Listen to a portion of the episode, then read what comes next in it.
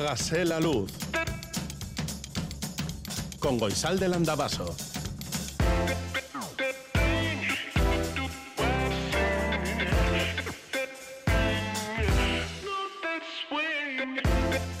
Kaixo, egunon guztioi, goizeko zazpiak eta 6 minutu dira beste larun bat abat. He estado leyendo que tal día como hoy, en 1623, que esto es la prehistoria casi casi, Lequeitierras y Ondarrutarras llegaron a un acuerdo para repartirse la ballena que habían cazado.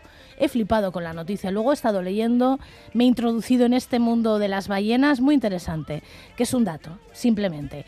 Otro dato es que aquí estamos, Joseba Urruela, Maitane Bujedo y Goizal del Andabaso, sabemos que estás ahí, que aunque no te comunicas, sabemos que estás ahí y que eso para nosotras es razón suficiente para estar aquí contigo.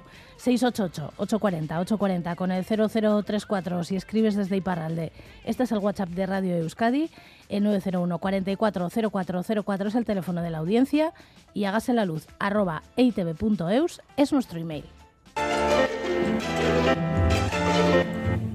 Nota de voz número 43. Hola vecinos y vecinas. Eh, quería decirle al vecino del noveno C que ya sabemos que eres bombero y que estás dispuesto a ayudar, así que lo tendremos en cuenta. De todos modos, creo yo que comenzar a indagar en la historia del hombre muerto no lo veo conveniente cuando la investigación está abierta y bueno, no sé. Lo que quiero decir es que, a ver, que no vamos a obstaculizar la investigación, que bastante largo se va a hacer ya, no podemos ir a los trasteros y que bueno, que es una situación excepcional, que ya lo sé, pero vamos a ser un poco civilizados todos.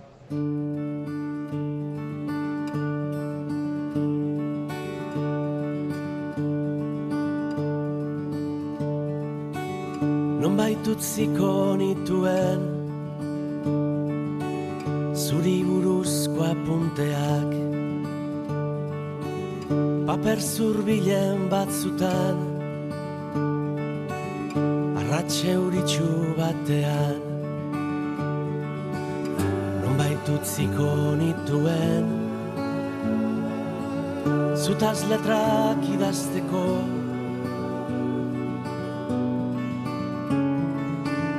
Non baitutziko zintudan.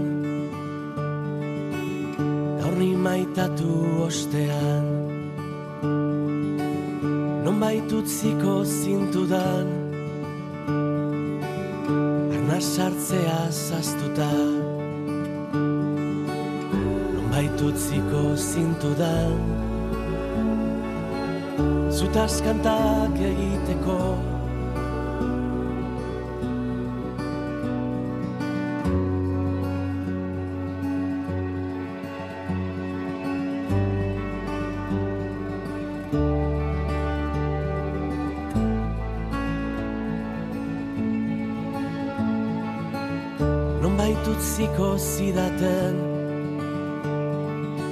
Zelofanetan zoriona. Aurrek irentzi zezaten. Amaika terdiak jota. Non baitutziko zidaten. Zutaz letrak idazteko.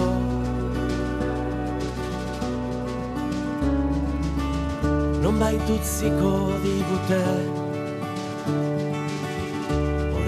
elkar maitatzen Ametsa utxien gainean Ergelki elkar maitatzen Non baitutziko digute Zutaz letrak idazteko Zutaz kantak egiteko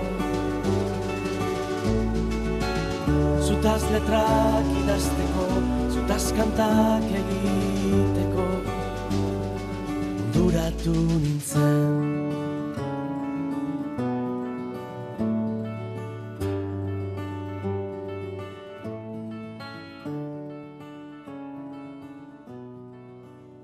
El WhatsApp de Radio Euskadi.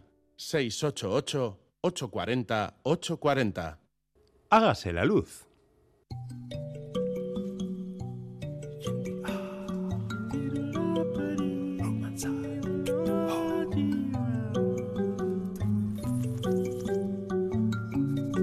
La Pedrada, con Edu García.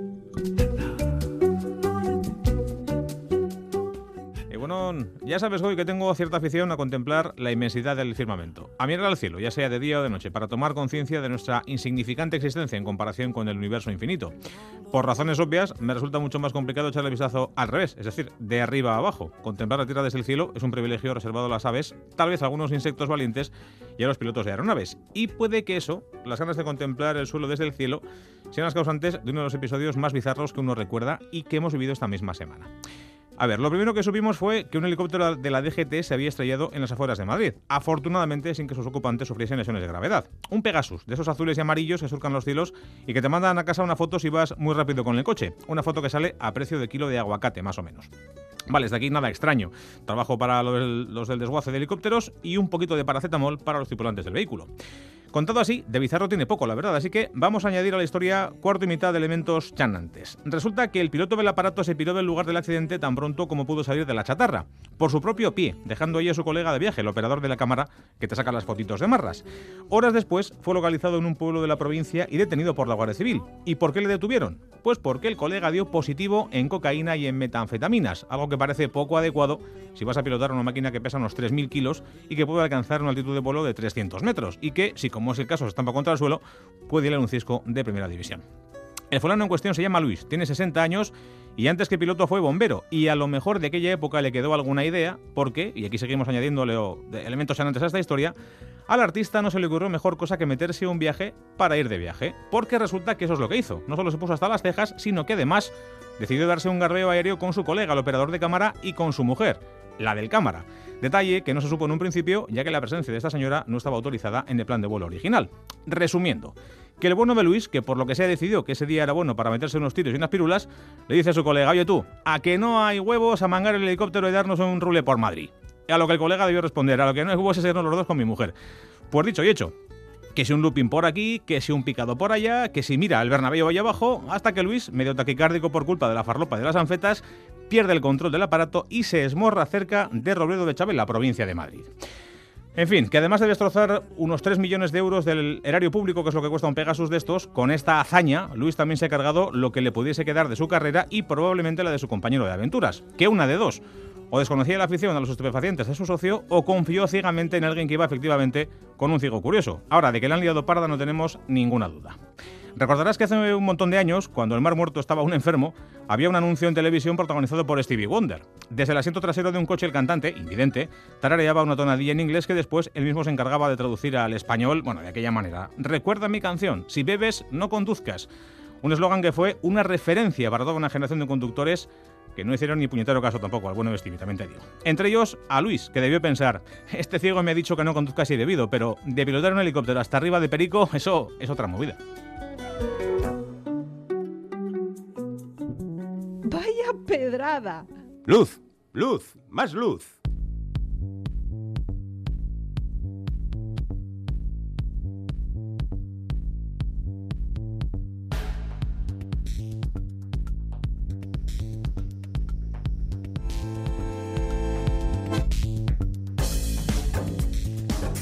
Sabemos que la construcción realizada con materiales convencionales como el hormigón son la tercera causa de emisiones de gases de efecto invernadero, pero a día de hoy tenemos formatos alternativos que pueden servirnos como modelo a seguir. Hay algunos ejemplos de viviendas realizadas con proyectos colectivos que han sido construidas con materiales naturales y que además son eficientes energéticamente hablando.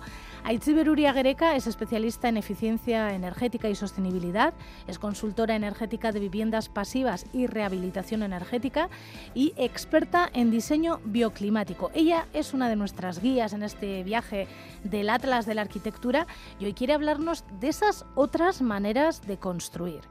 Aitziber Uriagereka, kaixo egunon. Egunon. He dicho de construir, que podría ser también, ¿no? Esas otras maneras de deconstruir. Exacto, ¿no? De, de, cambiar un poco la forma de, hacer actual y como comentabas, ¿no? Hay formatos alternativos que pueden servir como modelos a seguir. Que tenemos eso, proyectos de, de viviendas colectivas que se han realizado con materiales naturales como son la madera, o sea, estructuras de madera y que tienen en cuenta pues todos estos parámetros bioclimáticos que se adaptan al entorno y que son eficientes. ¿Y se siguen pensando en alternativas, se siguen ideando alternativas al hormigón? Sí, a día de hoy tenemos alternativas y, cada vez más, ¿no? O sea, cada vez hay más proyectos y más ejemplos de que se puede construir de otra forma con otros materiales que son materiales más naturales y que ayudan un poco a reducir esa huella de carbono. Aitziber, normalmente cuando pensamos en las construcciones bioclimáticas o las que se hacen con materiales naturales, pensamos que solo se pueden hacer en zonas rurales o que son casas pues, de una o dos eh, pisos, viviendas unifamiliares, pero ¿se podrían construir en ciudades? ¿Se podrían hacer edificios, por ejemplo, de diferentes pisos? Sí, exactamente. O sea, como normalmente tenemos la idea de que la bioconstrucción o la construcción con materiales naturales solo se puede dar en una zona rural o que solo sirve para construir, pues eso, casas pequeñas, aisladas, ¿no? En plena naturaleza. Tenemos esa imagen de las viviendas como un poco con formas redondeadas, ¿no? Que están apartadas, ¿no? Eh, y realmente pues se puede dar la bioconstrucción también dentro de una ciudad, ¿no? Y como comentas, pues se pueden hacer edificios de, de varias alturas, edificios polifamiliares que pueden estar dentro de las ciudades aplicando eso, la bioconstrucción y, y el concepto de construir en comunidad. Por ejemplo, uno de esos ejemplos sería la borda de Barcelona, la famosa borda de Barcelona. Sí, tenemos el ejemplo de la borda, ¿no? Eh, ahí son 28 viviendas que se han construido eh, en la zona de Can Batlló, ¿no? Allí, pues el terreno fue cedido por el Ayuntamiento de Barcelona y para la construcción del edificio pues se generó una cooperativa de vivienda conformado ya por las vecinas que pasarán a ser miembros de la comunidad y pues esta cooperativa pasaba a ser la promotora del edificio, ¿no? Formando parte pues en toda la toma de decisiones en cómo se va a construir y qué espacios comunes son necesarios para ellas, ¿no? Pues esta vivienda tiene siete plantas, ¿no? Que son 26 metros de altura y el 80% de la estructura está construido con madera laminada, ¿no? tipo CLT, y esta madera está obtenida del pino radiata de los, de los bosques de Euskadi, en este caso. Y pues potencialmente este edificio guarda unas 534 toneladas de CO2 captadas por los árboles a lo largo de toda su vida, ¿no? que a su vez emitamos emitir de nuevo a la atmósfera, es decir, que captamos ese CO2 Además aquí pues hay un espacio de, de, planta baja para aparcar las bicis, un espacio de comedor, una zona de encuentro, ¿no? Para las vecinas y luego en la planta principal tienen unas lavadoras comunitarias, ¿no? Y también unos espacios de juegos para las crianzas de esa propia comunidad. Y luego pues en la azotea han generado un espacio de, un huerto comunitario, ¿no? O sea que al final han pensado pues en todos esos espacios de, de encuentro para ellas. ¿Y hay eh, alguna otra ciudad que tenga construcciones de este tipo? Sí, hay diferentes ciudades que han replicado un poco este modelo, ¿no? Tenemos, por ejemplo, en Madrid, tenemos la vivienda de, de entre ¿no? Que, que, aquí también es un formato de cohousing de 17 viviendas que tienen diferentes espacios comunes, ¿no? La, la cocina, lavandería, espacios de trabajo. Y este edificio también cumple con los estándares de vivienda verde, ¿no? con un análisis de ciclo de vida de todos los materiales que se han utilizado, con un diseño bioclimático que hace que se adapte al entorno donde está, también una gestión sostenible del agua, eh, además también tiene alta eficiencia, ¿no? Porque tiene bajos requerimientos energéticos, porque está bien aislada y bien adaptada y tiene un aporte de energía renovable con paneles fotovoltaicos comunitarios en la cubierta, ¿no? Eh, y aparte, pues eso, todos los materiales utilizados en la construcción de este edificio, pues son orgánicos hasta el punto de utilizar, pues barnices orgánicos, pintura vegetal y demás. Y al final son cuatro plantas a 17 metros de altura, construidas también en madera.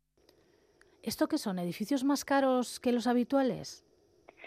Realmente el, el, coste que tiene, bueno, el coste de todos los edificios depende también mucho de los acabados, de, de, de, muchas decisiones que se van tomando a lo largo de la construcción, pero a nivel de costes, pues no supone un mayor coste que un edificio eh, realizado por hormigón. Otra ciudad también que es bastante vanguardista con respecto a las construcciones con madera es Copenhague y Dinamarca en general, ¿no? Sí, eh, a nivel europeo también hay muchos ejemplos de este tipo. Yo creo que al final son ejemplos que, dan pie a que, a que haya más proyectos que, que, sigan la misma línea. ¿no? Para mí son un ejemplo de la importancia que tiene la comunidad y de construir de forma más sostenible teniendo en cuenta las necesidades de las personas. ¿no? Es un formato replicable a cualquier ciudad, cualquier pueblo y también creo que es importante que se replique en la rehabilitación de, de los edificios que ya existen. ¿no? Y en este, en este camino ya hay varios ejemplos que se están dando y bueno, simplemente nos hace ver que tenemos la, capacidad de conformar ciudades accesibles, sostenibles y eficientes. En el Estado francés, el gobierno tomó la decisión de que los edificios que se construyeran a partir del 2022 debían ser la mitad de madera, es decir, el 50% de la construcción debía ser de madera. ¿Esta podría ser una manera de transición hacia del cemento hacia otros materiales más naturales? Sí, exacto. Al final los ejemplos que te he dado también tienen un 80% de la estructura en madera, no es el 100%, ¿no? Entonces también es un proceso, es una forma de ir avanzando y que al final también darnos cuenta que esa forma de construir también es más más fácil porque estos materiales normalmente son prefabricados y, y las construcciones se pueden se dan en un formato como más de puzzle, ¿no? Entonces eh, también vemos como todos los recursos que hacen falta para construir de esta manera pues se reducen y entonces bueno podemos ir viendo que podemos eh, avanzar en esta línea. En Euskal Herria tienes constancia de que haya algún edificio de este estilo o alguna idea de construcción de algún edificio de este estilo?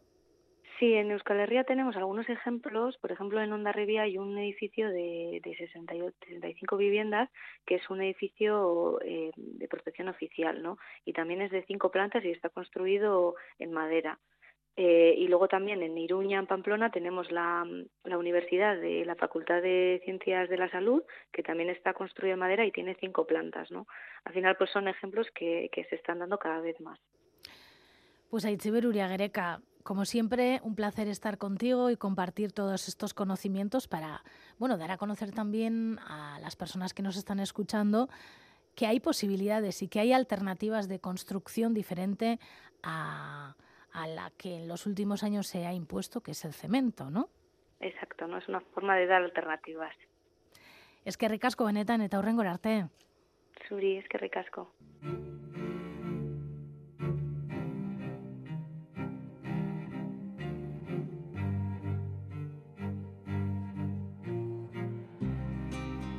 Breaks my heart cause I know you're the one for me.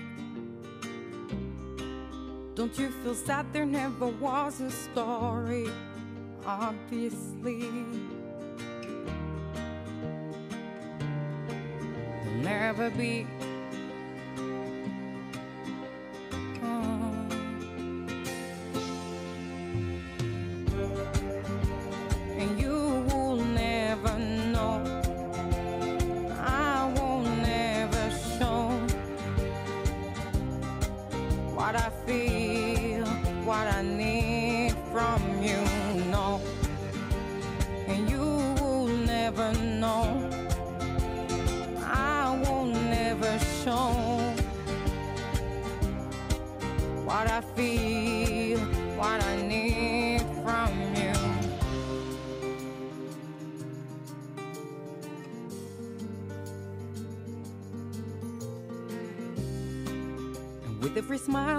My reality, irony. You won't find out what has been killing me. Can't you see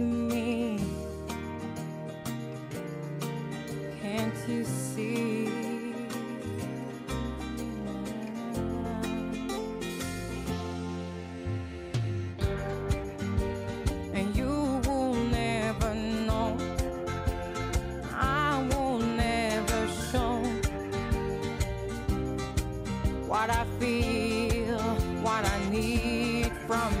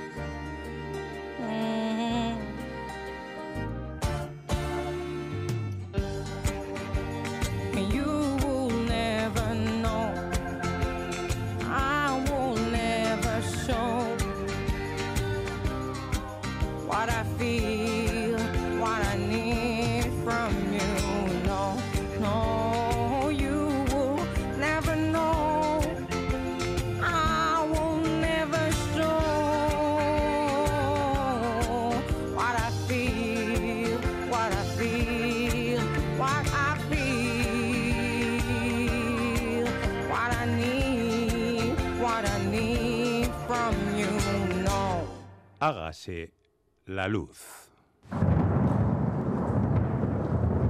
Mañana sol.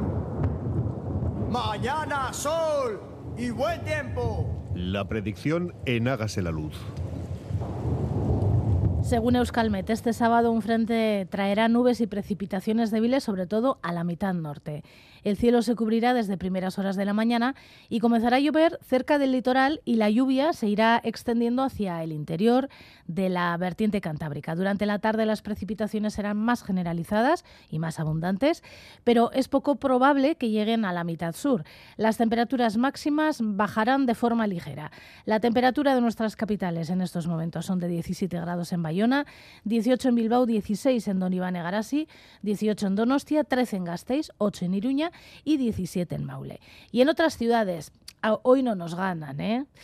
13 grados bajo cero en Reykjavik, 12 sobre cero en Florencia, 16 en Lisboa, 6 en Nueva York, 1 bajo cero en Londres y en Edimburgo, 18 en Barcelona, 3 bajo cero en Montreal, 4 en París, 10 en Madrid, 27 en Canberra, 28 en Buenos Aires, 16 en Ciudad del Cabo, 1 sobre ceder- cero en Berlín, 1 bajo cero en Bruselas y 12 en Casablanca. Las estaciones de esquí están abiertas, bueno, dos están abiertas. La Rabelagua está abierta con 13 kilómetros de pista, entre 20 y 100 centímetros de nieve primavera. Aret San Martín Goarria también está abierta con 6 remontes en marcha, 21 kilómetros de pista, entre 60 y 160 centímetros de nieve primavera y un riesgo de aludes 2 sobre 5. E Irati Abodi solo está abierta para uso turístico.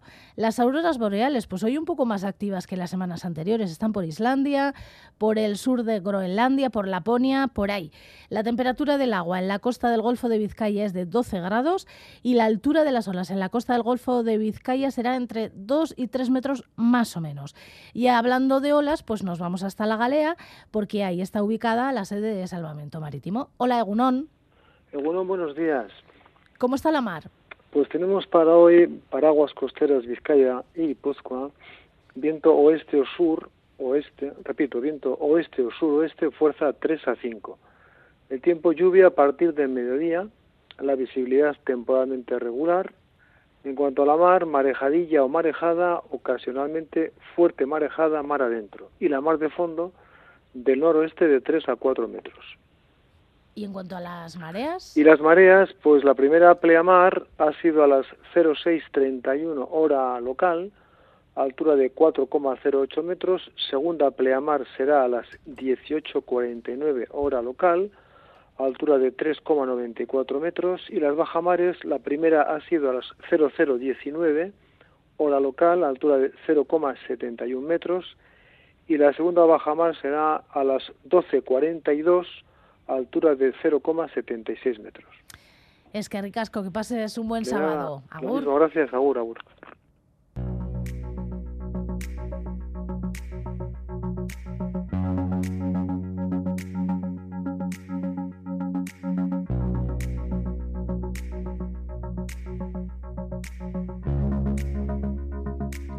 Euskararen ezagutza Nafarroan, igoera apala eta gazteenak euskaldunenak. Este es el titular principal de Berría de hoy. Se han dado a conocer los resultados de la séptima encuesta sociolingüística de Navarra y según está el 14,1% de las personas que viven en Navarra saben euskera y sumados a las personas que tienen algún conocimiento de euskera sumarían el 25%. Esta es una noticia que también recoge el diario de Noticias de Navarra que titula El conocimiento del euskera crece en Navarra y casi un 30% de los jóvenes lo habla. Relacionado con el idioma, hemos encontrado una noticia en The Guardian que dice Prohibición del idioma corso provoca protestas en la isla francesa. Resulta que un tribunal de Córcega prohibió el uso del idioma corso en el Parlamento de Córcega, aduciendo que era inconstitucional, y las críticas de la sociedad y del ámbito político llegaron rápidamente. Mientras tanto, en el diario Nationalia cuentan que los partidos corsos tienen esperanza de lograr un estatus de autonomía para 2024 y que para ello han reanudado las conversaciones con el gobierno francés.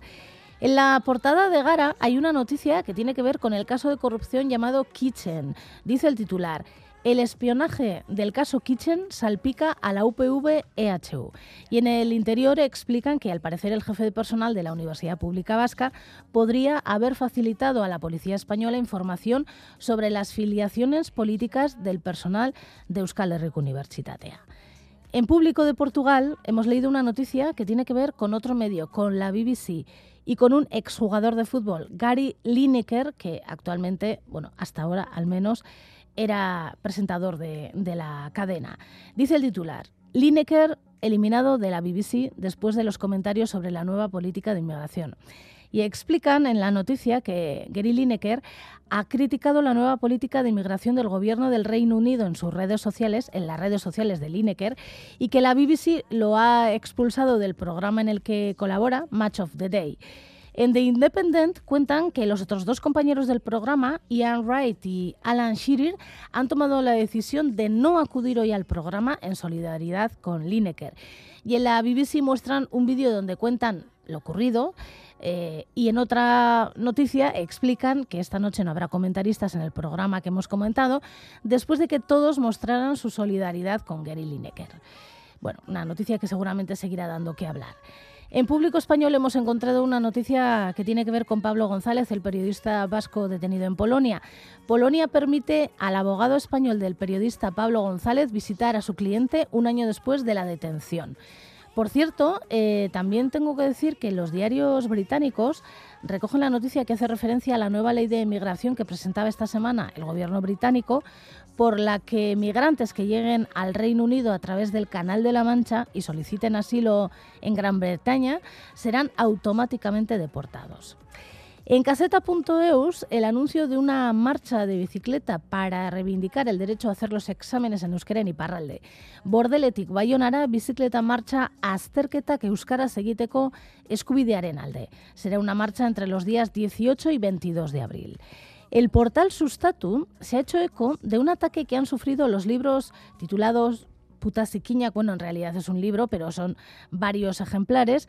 Ha sido publicado por Catacrack y el ataque lo ha sufrido en una librería de Bayona.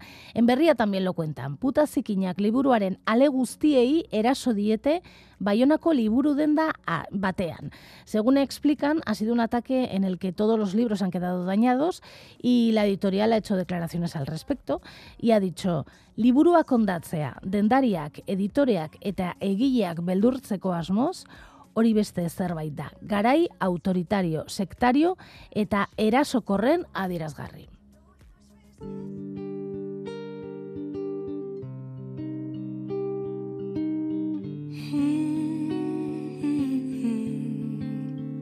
C'est pas moi qui fixe les règles, mais c'est moi qui tire les cartes. Et si demain tu m'agaces, de ma vie je t'écarte. Y a pas de place pour les jaloux, les rageux, les envieux.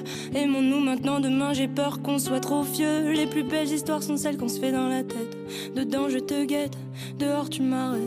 Mes plus belles amourettes sont celles que je m'invente. Entrée VIP pour ma tête et si ça te tente. Faut pas croire ce qu'ils racontent. Ils ne me connaissent pas. Gros virement sur mon compte. Non, ça, ça leur plaît pas, mais cherche pas à leur plaire. Ils ne savent pas quoi faire. De nous, on est bien trop fous. Ils voudraient nous faire taire. C'est tout, cherche pas à leur plaire. Ils ne savent pas quoi faire de nous, on est bien trop fous. Ils voudraient nous faire taire, c'est tout. Je te quitte un seul mot. Je pour un texto. Je pleure pour un ciel pauvre.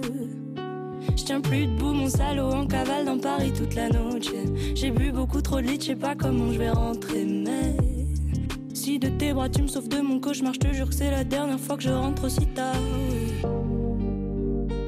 C'est la terre des terres, je l'ai promis à ma mère. Oh, c'est la terre des terres. Pas leur plaire, ils ne savent pas quoi faire de nous, on est bien trop fous. Ils voudraient nous faire taire, c'est tout, cherche pas leur plaire. Ils ne savent pas quoi faire de nous, on est bien trop fous. Ils voudraient nous faire taire, c'est tout.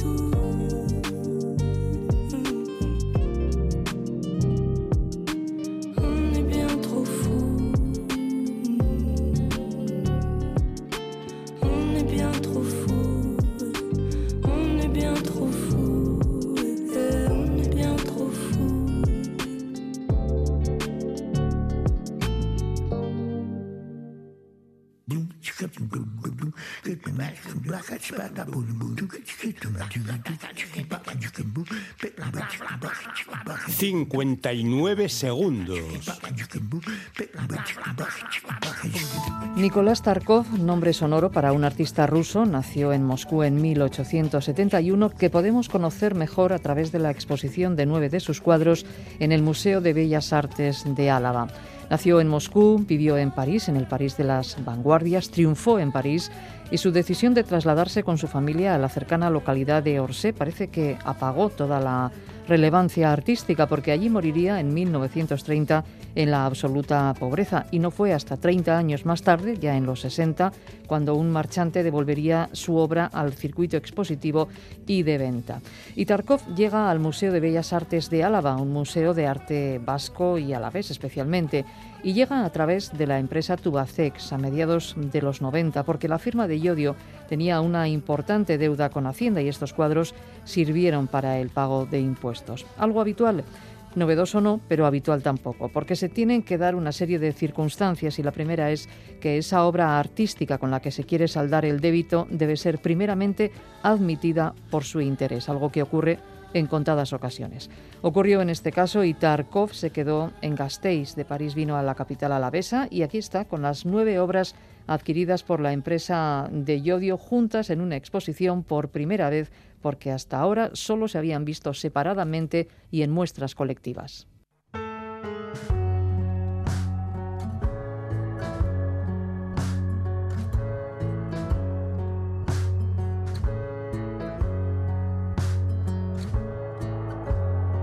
Hösten skulle komma, stormstegen som dånar, det var inte än.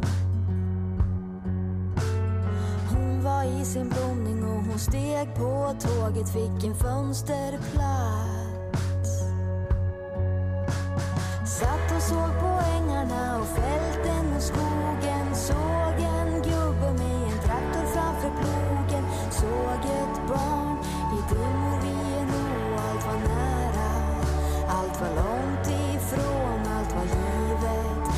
Att användas och lånat och snyggt av henne.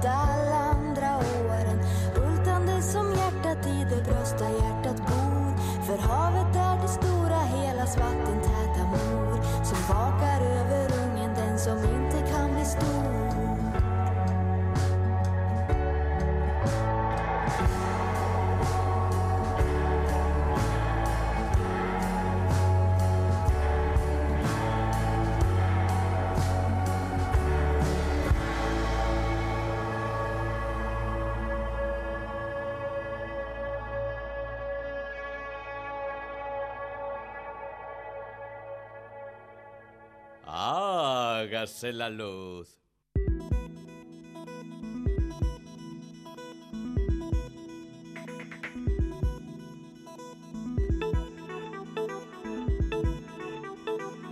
El Instituto ASTI tiene dos líneas de actuación, la alimentación y la mar, y desde esta segunda línea estamos abordando diferentes historias relacionadas con la mar.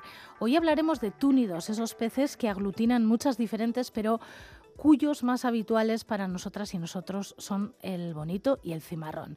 Con nosotras está Josu Santiago. Él es doctor en biología, especializado en biología y dinámica de poblaciones de túnidos. Es investigador y coordinador de gestión pesquera sostenible de túnidos en ASTI. Ha sido coordinador científico de la de delegación de la Unión Europea ante ICAT y la Comisión Interamericana del Atún Tropical. Y está aquí con nosotras hoy. Josu Santiago, Egunón. Egunon. Bueno, cuando hablamos de túnidos, a las personas que habitualmente no controlamos mucho el tema este de los túnidos, nos viene a la mente dos, no sé si llamarles especies, el bonito y el cimarrón. Pero me imagino que hay muchísimas más, ¿no? Sí, bueno, no hay tantas más, pero sí, o sea, son nuestras especies, ¿no? De, de, las que tenemos aquí al lado, las que forman parte de nuestra historia, de nuestras tradiciones, ¿no? El bonito y el cimarrón, también conocidos como atún blanco y atún rojo. Pero, sin embargo, si hablamos en términos de capturas a nivel mundial de las especies de túnidos, pues la verdad, el bonito y el cimarrón o atún rojo significa muy poquito. ¿eh? Estamos hablando de, no sé, el 6% de la producción mundial.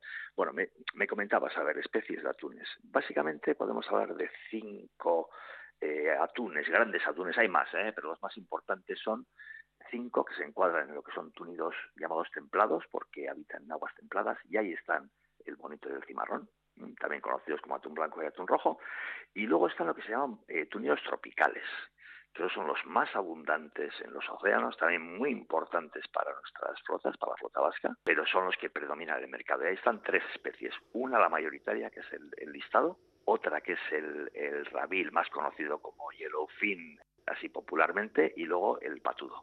Es decir, entonces ahí estamos los templados, tropicales y los más abundantes y los que más vemos en nuestros mercados, en las latas, son los tropicales. ¿Podríamos decir que esta especie es una de las bases de la alimentación mundial?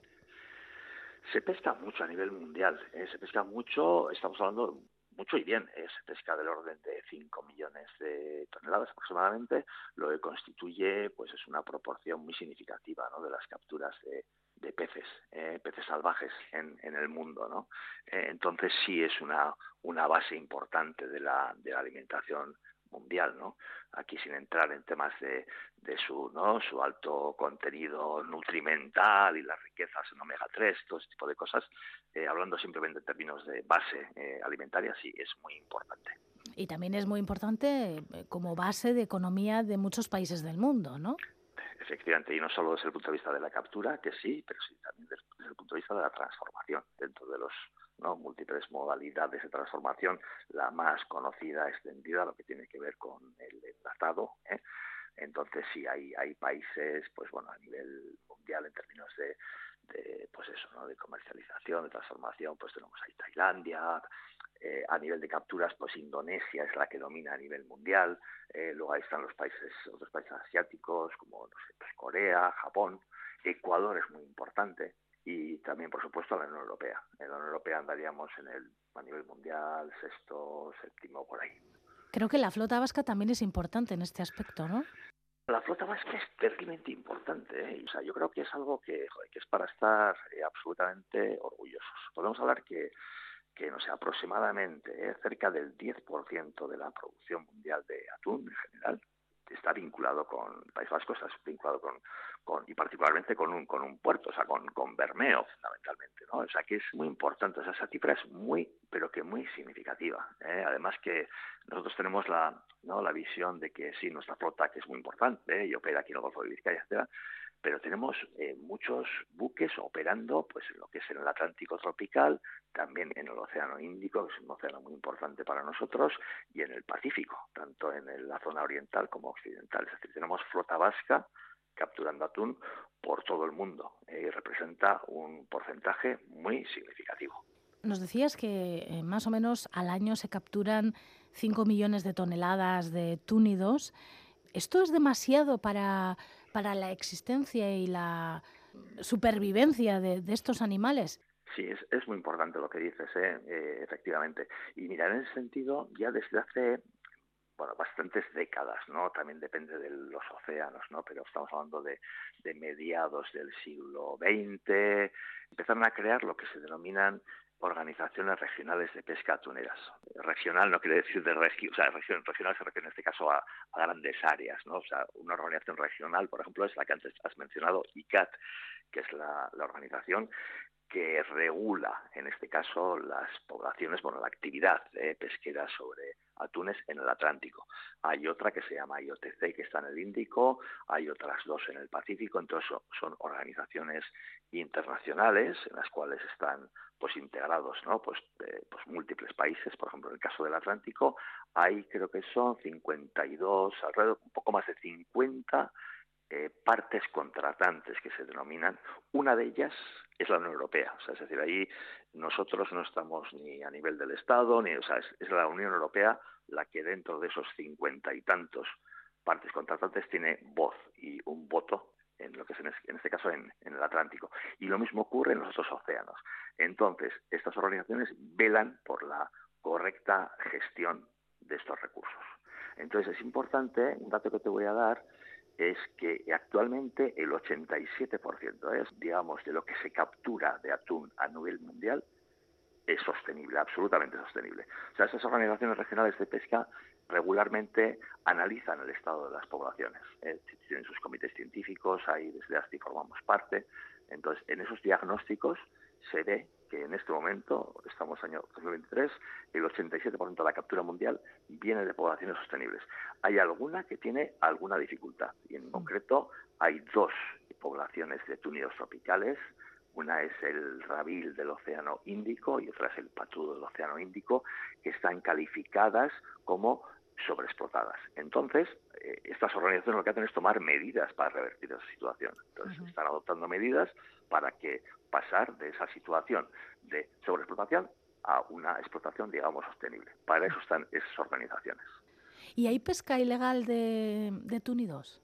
Sí, la pesca ilegal es una desgracia que tenemos todos y no solo en el, en el ámbito de la pesca de túnidos, en el ámbito de la pesca en general. Hombre, y luego, pues no sé, pues, pues así pensando en voz en el ámbito de la, ¿no? de muchas actividades en general, ¿no? Existen esas ilegalidades y la pesca de túnidos efectivamente no está exento de, ello, ¿no? Eh, a múltiples niveles, ¿no? O sea, y, aquí hablamos, no sé, de episodios pues que tiene que ver más que con prácticas de insostenibilidad medioambiental, pues insostenibilidad pues económica social, o sea, se casos de, de esclavitud dentro de las embarcaciones de, de, pescas de algunos países, se dan casos de situaciones de absoluta explotación inaceptables, ¿no? Eso yendo a lo que también es muy importante, ¿no? Es la parte, digamos, social y económica de la actividad, ¿no? Yendo a la parte más medioambiental, pues eso, sí se dan situaciones de incumplimiento, ¿no? De todas estas normas que emanan de estos organismos internacionales, pues hay países flotas que son campeones en el incumplimiento. Otras son campeones en el cumplimiento, ¿no? Y ahí sí hay que decir que el caso de la Unión Europea es, eh, pues bueno, muy celosa del cumplimiento de, de, lo que es de la actividad de sus buques, ¿no? Claro, también es, es también eh, igual un poquito menos celosa del, pescado que, que entra, digamos, en la Unión Europea, ¿no? Entonces ahí, ahí vienen esas, eh, digamos, desventajas competitivas, ¿no? Dentro de una flota, digamos, eh, europea eh, que está exquisita en cuanto al cumplimiento frente a otras que no son para nada exquisitas en el cumplimiento de las normas básicas y sin embargo están compitiendo de manera igual en el mercado. ¿no? Porque la Unión Europea ya no permite capturas con redes pelágicas.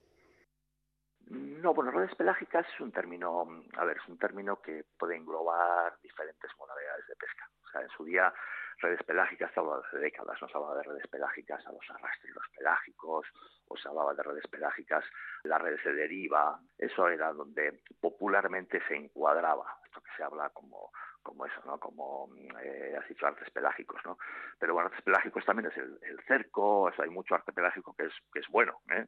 Entonces, eh, ya te digo, si te refieres con la pregunta a, por ejemplo, arrastre pelágico, se sigue capturando con arrastre pelágico puntualmente en poquitas zonas del mundo. ¿eh? Una es en el Golfo de Vizcaya. ¿eh? Ahí tenemos la flota irlandesa y la flota francesa que utilizan redes, eh, digamos, o sea, estas arrastre pelágico y capturan sobre todo bonito. A nivel mundial no creo que hay otras zonas del mundo donde usen arrastre pelágico. Y lo que son redes de deriva es una red que está desde hace ya décadas eh, prohibida en el ámbito de Naciones Unidas a nivel mundial, pero todavía, lamentablemente, pues se siguen usando en algunas regiones, me refiero a algunos océanos, por ejemplo en el Océano Índico es bastante, está bastante presente las redes de deriva, que también habría mucho que hablar, porque hay redes de deriva a gran escala, que son las que están absolutamente prohibidas, y luego están las redes de deriva a pequeña escala, más artesanales, que son las que predominan por aquella zona. Y claro, pues también eh, dificultan la recogida de datos, habría mucho de qué de que hablar respecto uh -huh. a, este, a este tipo de actividad. Nos decías antes que el 10% de la producción mundial de túnidos está vinculado a la flota vasca y fundamentalmente a un pueblo, a Bermeo. Y hablando de Bermeo, yo sé que en mayo, Bermeo Tuna Forum, el 2 de mayo, eh, es la en Bilbao. en Bilbao la primera vez que se va a celebrar.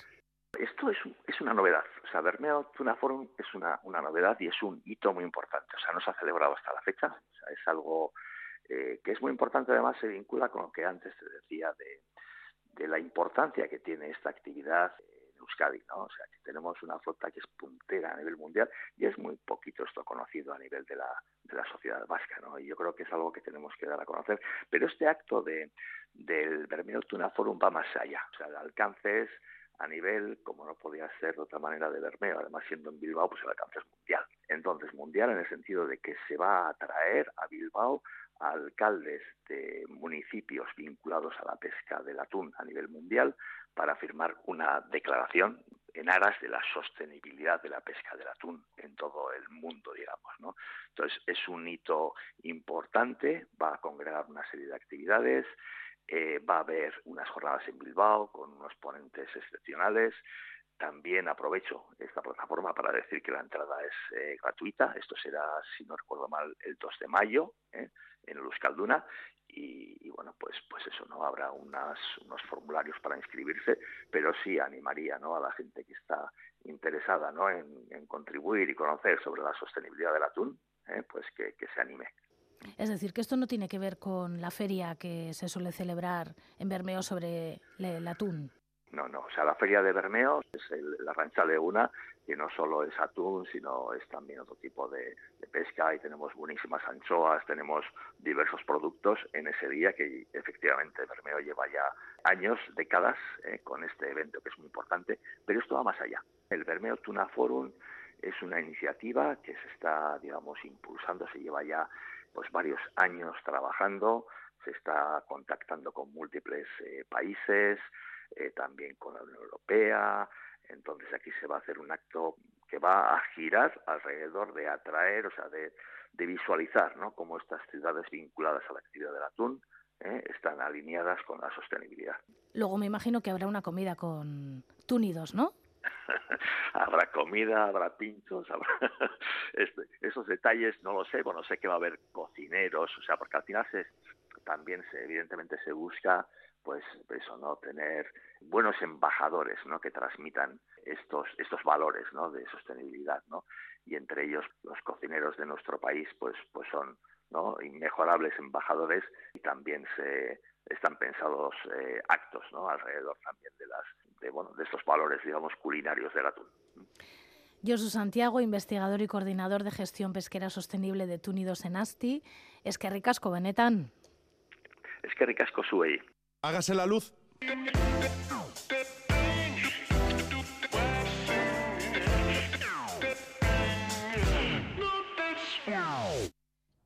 Pues nos quedan apenas seis minutos para las 8 de la mañana. Ya es ahora, ya sabéis que llega el cambio de turno. Aquí llegará Lier Puente.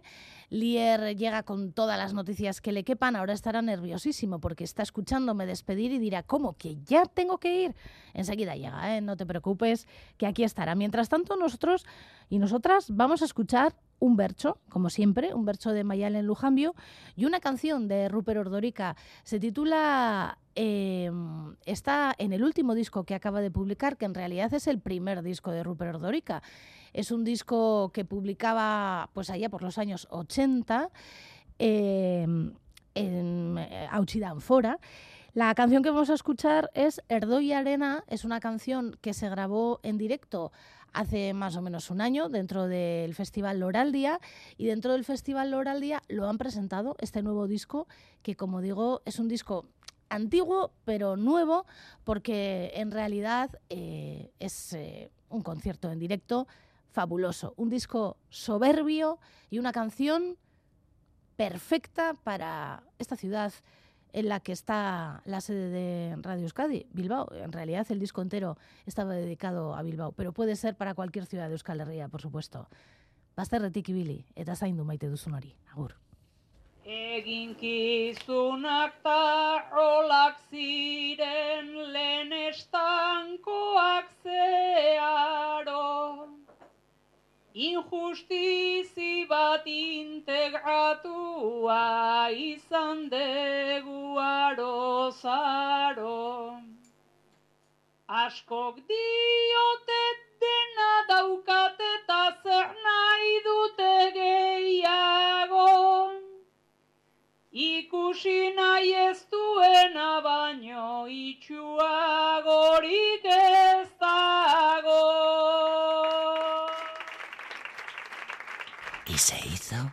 la luz.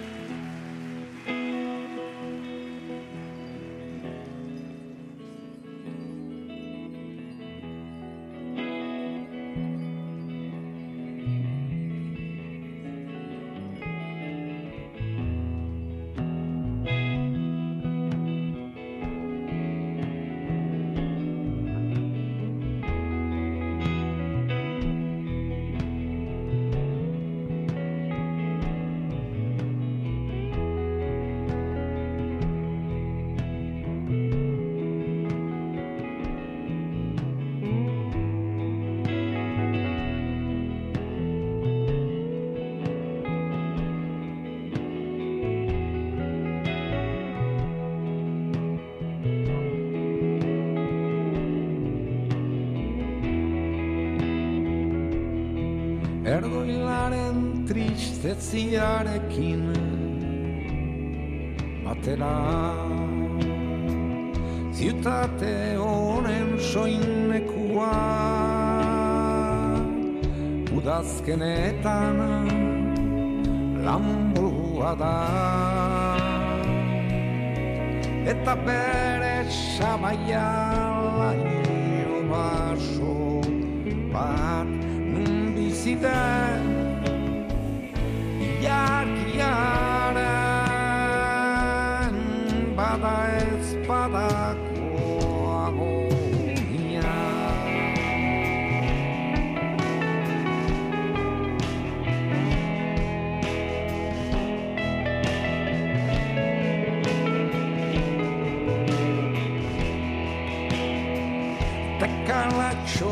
zena bi eskalen sakela